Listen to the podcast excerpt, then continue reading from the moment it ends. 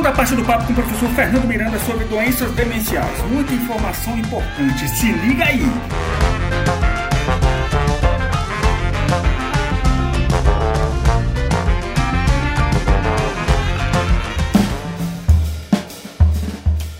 No filme, o Anthony ele era engenheiro né, e adepto à leitura. Essas atividades, num senso comum, é, evitariam ou retardariam é, algumas doenças demenciais. Né? Quais foram, assim, que fatores que podem potencializar ou reduzir essas chances da pessoa sofrer algum tipo, é, alguma dessas, dessas doenças demenciais? Legal, então, é, você está falando de um processo interessante, né? Quando a gente fala de uma doença como essa, ou no caso do Alzheimer, né? Ou de qualquer outra demência, assim, ou até uma doença neurodegenerativa que pode, possa comprometer a memória, comprometer a atenção, ou outras capacidades cognitivas como a inteligência, né? Então, é, se a gente pensa que elas vêm no envelhecimento, a gente pode pensar assim, pô, eu tenho que me prevenir disso, né? Eu posso fazer algo no envelhecimento para me prevenir? O fato é que, se a gente for pensar nisso, a gente tem que pensar na vida que a gente levou inteira até envelhecer, na verdade. Então, envelhecer não é uma questão que a gente tem que se preocupar quando ficar velho, né? Por que pareça. É uma questão que a gente tem que se preocupar enquanto nós estamos novos. Por quê? Porque a maneira como a gente vive, aí, tanto do ponto de vista é, com os remédios naturais, que a gente chama, né? Com relação a sono, por exemplo. Tem muitos estudos mostrando que dormir bem é essencial, né? Para não causar esse depósito de placas lá. Não usar medicamentos em excesso, por exemplo, que medicamentos para dormir já tem uma grande associação, por exemplo, com, com, com medicamentos da categoria dos ansiolíticos benzodiazepínicos, né, como Rivotril, como uma série de outros. Alguns estudos têm mostrado isso. E também, por exemplo, é, a prática de atividades físicas e o que você falou, que é a questão de você estimular o seu, seu aspecto cognitivo todo o tempo, né? Leitura, por exemplo, é, você tentar fazer com que o seu cérebro descubra coisas novas a todo tempo, né? E, e, com isso a gente forma uma coisa que a gente chama de uma reserva cognitiva. O nome técnico é isso, né? Tenta imaginar assim, se a gente fosse pensar numa cebola. Uma cebola, ou uma laranja, sei lá, qualquer coisa assim, né? Mas uma cebola é um bom exemplo, ele é muito dado. Uma cebola tem várias cascas, né? Tem várias camadas. Você vai descascando uma cebola, ela vai ficando pequenininha, né? É como se fosse o nosso cérebro. É, quanto mais atividade física você faz, quanto melhor você dorme e quanto melhor, por exemplo, práticas que estimulam o teu lado cognitivo você faz, como por exemplo a leitura, como a gente falou bem, ah, enfim, se dedicar a uma, uma atividade como a arte, gostar de coisas novas como cinema, uma música ou coisas assim, né? Isso vai estimulando isso e vai formando conexões neuronais, né? Então a casca dessa cebola, fazendo essa metáfora, você vai aumentando as cascas, né? Então quer dizer assim, lá na frente, se você vier a ter uma perda, a sua reserva cognitiva, a sua perda vai ser menor.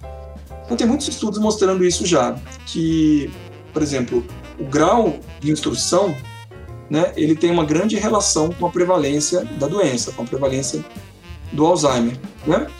Não é que seja a coisa principal, tá? Assim, não é que essas questões sejam as principais. A principal, segundo que os que os neurocientistas falam hoje, a principal causa do Alzheimer ainda é o envelhecimento.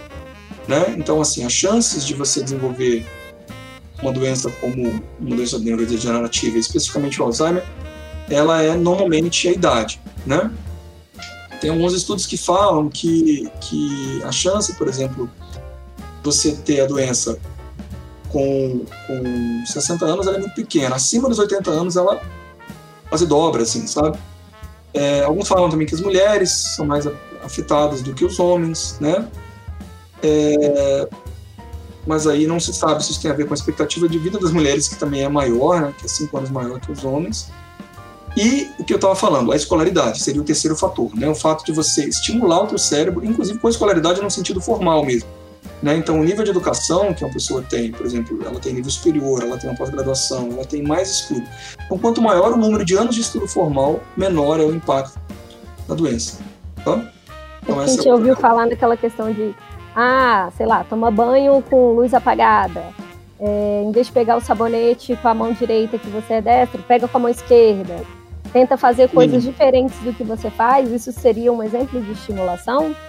É, tudo que você faz como novidade para o teu cérebro, sim, né? algumas dessas coisas são pequenas, né? Mas desde um videogame que você joga, que faz você ser forçado a resolver um quebra-cabeça no videogame, resolver uma determinada tarefa lá dentro, ou um estímulo de trabalho que você tem que fazer, por exemplo, para resolver uma atividade, né? Ou resolver problemas, montar um cubo mágico, fazer um caminho novo, tentar usar a mão esquerda, né? Tudo que você está fazendo, você está, de certa maneira, é. Tentar aprender piano aos 30. É, é difícil, né? Aprender Oxi, tô quase morrendo aqui. O meu cérebro às vezes simplesmente. É, isso aí é interessante porque quando a gente tem uma, uma idade mais nova, né? O nosso cérebro, principalmente o córtex, né? Ele tá em formação até os 18 anos. Então por isso Sim, que é bom a gente. Eu tô insistindo com meu filho aqui agora, ele tem 8 anos, né? falei, filho, aqui no meu condomínio tem aula de violão. Eu falei, vamos lá, cara, vamos fazer aula de violão. Então, até comprei um violão para ele ele tá resistindo, né? Eu queria que ele aprendesse, ele tem um bom vídeo, sabe? A gente, ele gosta de música e tal, mas ele tá meio resistente. Mas é bom aprender música numa idade mais nova ou um idioma, porque a sua chance de, de ficar fluente ou até desenvolver muito bem essa habilidade é maior do que a pessoa velha, né? A gente costuma dizer que a pessoa mais velha, é. como eu, ela já tá mais encroada, assim. Boa comigo agora. a pessoa mais velha. Brincando, brincadeira. Parei a minha parte. Eu sempre tenho que fazer essas piadas, né? Parei. Ela só tem 20. Não, mas quando a gente pensa no mais velho, é a gente mesmo. Depois dos 30, assim, 25, 30 é todo mundo velho, né? Daí é só, só embora, né? Depois... Só ladeira abaixo agora. É, só ladeira abaixo. Dar o botox, tô brincando. É, professor, o personagem Anthony parece rememorar uma cena em que ele apanha do genro. Como a rede de apoio desses pacientes deve lidar com possíveis situações de abuso e como é possível perceber sinais de que realmente estão ocorrendo? Pronto, essa é uma pergunta muito importante, né? Já existe assim em, em todo o Brasil, né? E isso existe em âmbito assim, tanto do ponto de vista de polícia quanto falando já em casos mais sérios, né? Assim, de delegacias e até no judiciário hoje em dia, né? Nos tribunais, que em Brasília tem, por exemplo, que a gente chama das centrais de idosos, né, para cuidar espe especificamente desses casos envolvendo é, formas de violência contra idosos. Né? A gente tem que resgatar o conceito de violência nesse caso. Né? Formas de violência elas podem ser desde coisas muito brandas né, até coisas mais graves, como por exemplo, com os idosos isso acontece, né? Desde a negligência, que é uma forma de violência, né? A pessoa negligenciar o cuidado para o idoso, então, moralmente, a lei ela fala nisso, né? Que assim como nossos pais nos cuidaram, nós somos obrigados a cuidar dos nossos pais, né? Um, ou os familiares, né, são obrigados a zelar pelos mais velhos. Isso, se isso não acontece, já é uma forma de negligência, né? Moralmente se fala nisso. Esses dias eu até atendi um caso bastante interessante no judiciário de, de na perícia, né? Eu faço perícia em casos como esses de curatela e interdição, né? E atendi um caso em que o pai havia sido negligente com os filhos, né? Os três filhos. O Ministério Público acionou esses filhos para mesmo assim cuidar desse pai idoso. Né? Meu pai estava com uma situação já idosa e, e, e, sofrendo de um AVC, era uma situação um pouco grave até. Os filhos estavam se negando, tal. isso até gerou um certo debate ético, né, com a gente, assim, a gente foi estudar esse caso. De fato, né, a gente se pergunta, poxa, um mau pai deve ser cuidado, né? Se fosse pensar assim, eu cuidaria de um mau filho, né? Mas mesmo nessas situações, a justiça acaba marcando presença para fazer com que isso aconteça, né? É, tem as outras formas de violência patrimonial, às vezes contra o idoso, né? E às vezes quando ele está sem memória, muitas pessoas, né? Às vezes familiares ou até pessoas que conhecem aquele idoso, elas aproveitam para abusar da confiança da pessoa e, e subtrair bens, às vezes o dinheiro no banco, né, ou tomar conta do banco. Isso não é incomum, infelizmente, né, uma violência patrimonial. E tem a violência que a gente mais vê, né, assim, que são as violências psicológicas e físicas, né. Lá no filme isso acontece, a gente vê um pouco da coisa psicológica de, um, de uma pessoa lá que não se sabe nem bem quem é, porque ela aparece num momento, depois aparece em outro, né, defendendo ele, depois acho que até batendo, né, não me recordo muito bem, mas acho que sim. E aí parte para violência não só psicológica, mas física, de fato. Então, nessa cena, essa cena é bem interessante, né? Como é que se previne isso, né? É, o familiar que está cuidando dessa pessoa tem que ficar atento a esses sinais, né? Porque muitas vezes a pessoa ela própria não consegue comunicar, porque ela já está com um grau de cognição um pouco perdida, né? E às vezes a linguagem é perdida, mas é mais uma vigilância mesmo que tem que ser mantida, né? E se observar assim, se a pessoa não não se altera mais né, do que aquilo, ou se ela não tem marcas, por exemplo, de violência. Mas Quando isso acontece, há mecanismos hoje em dia, né, que a, a quais as pessoas podem recorrer, os familiares podem recorrer, inclusive, né, tem um serviço hoje da Polícia Militar que faz visita, por exemplo, para averiguação né, desse tipo de, de situação, né, e relata isso sendo possível gerar um inquérito, inclusive policial, né, o Ministério Público atuar, isso virar uma ação judicial. Né, quanto existe aqui em Brasília, falando de Brasília, uma coisa chamada Central do Idoso, como eu tinha dito antes, né, que apura esse tipo de conduta.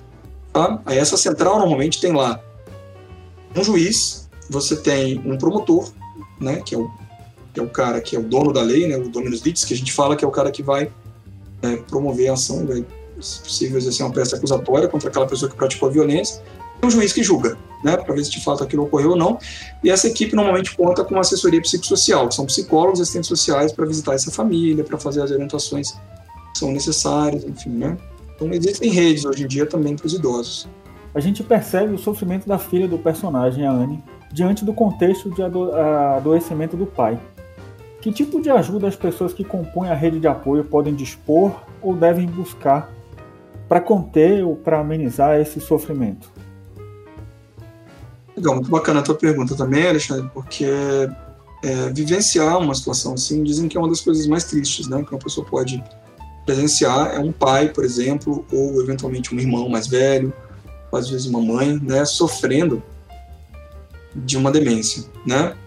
É, isso não afeta, a demência não afeta só a pessoa que, que porta a patologia, né, mas ela acaba indiretamente afetando também os familiares, né? Uh, não tanto como uma situação do que a gente chama de codependência, né, que é aquela situação que afeta pessoas familiares do, dos usuários ou dependentes de substâncias, né, que a gente diz assim, ah, por causa da droga, a pessoa é dependente da droga. E ou a droga é o problema da pessoa, né, e a, e a, e a pessoa que usa droga acaba sendo o problema da família, a codependência, né, como a gente fala. No caso da demência, não. Primeiro, pela tristeza, pela afecção de ver a pessoa que você ama, ou muitas vezes que você está vinculado, sofrer e perder, como a gente falou, a identidade dela, né? E ela não te reconhecer muitas vezes, ela se tornar agressiva com você, é do nada, muitas vezes isso acontece.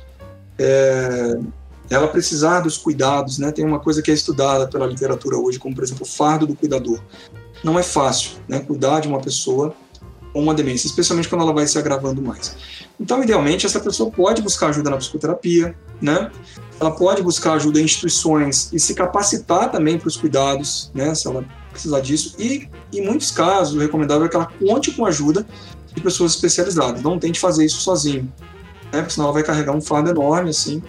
E conte, não só com ajuda que eu digo hospitalar, quando essa pessoa precisar ser hospitalizada, mas mesmo em casa, se essa for a opção, é importante que ela tenha uma figura do cuidador. Né? O cuidador é alguém, e já, existe, já existem cursos, né? é alguém que fez um curso para cuidador de idosos e sabe toda essa dinâmica né? para ajudar o idoso, mas também ajudar a família.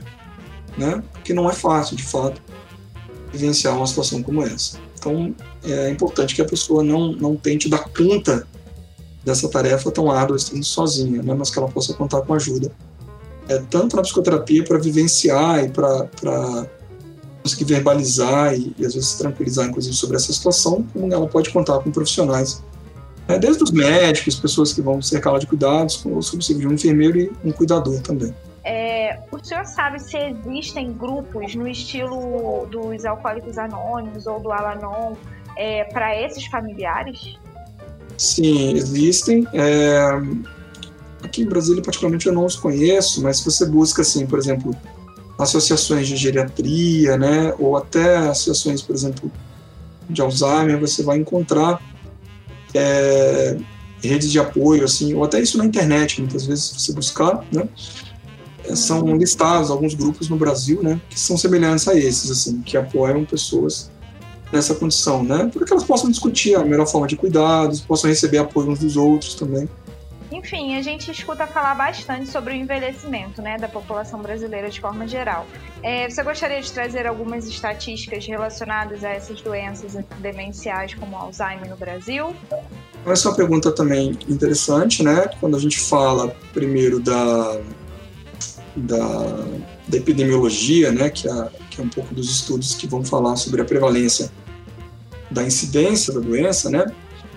Então, o que se diz normalmente é assim, que a gente vê no mundo, né, primeiro falando antes do Brasil, é, três novos casos assim por ano a cada 100 mil pessoas abaixo de 60 anos, né? Então, nessa idade a gente tem menos ocorrência. É aquilo que eu falei, né? Quando a pessoa aumenta a idade, ou seja, acima de 80 anos, são 125 novos casos por ano a cada 100 mil pessoas. A gente fazer uma estatística aí, acho que dá em torno de 0,1, não sei, né? Temos que fazer a conta aí é, para ver como é que isso acontece, né? É, já no caso do Brasil, quando a gente busca isso é, nas sociedades, né, assim, no mundo inteiro, na verdade a gente fala do Brasil ainda, no mundo inteiro a gente tem uma prevalência de 50 milhões de pessoas com demência hoje.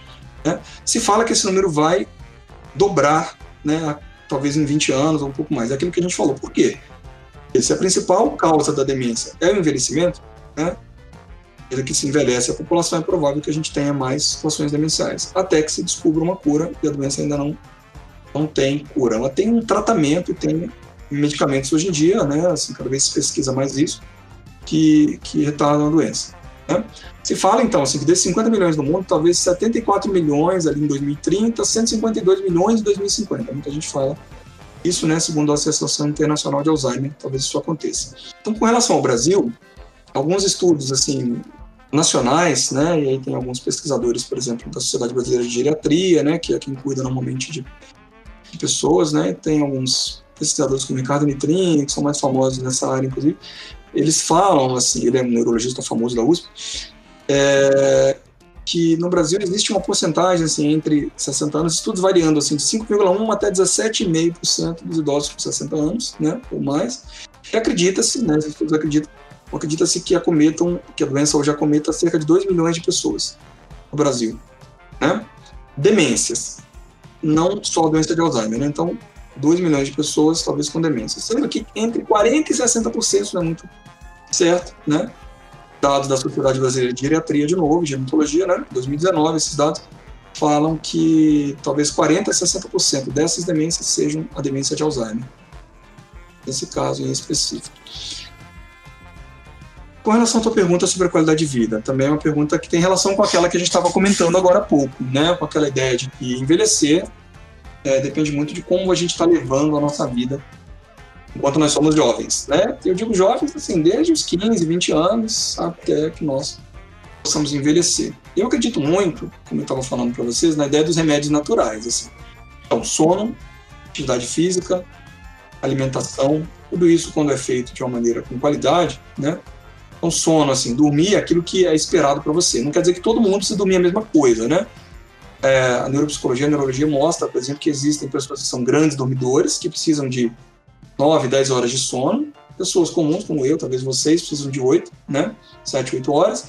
Tem os pequenos dormidores, né? Que são as pessoas que precisam de 3, 4 horas já estão bem. Então você tem que dormir, não é que você tem que dormir 8 horas, tem que dormir aquilo que satisfaz, né?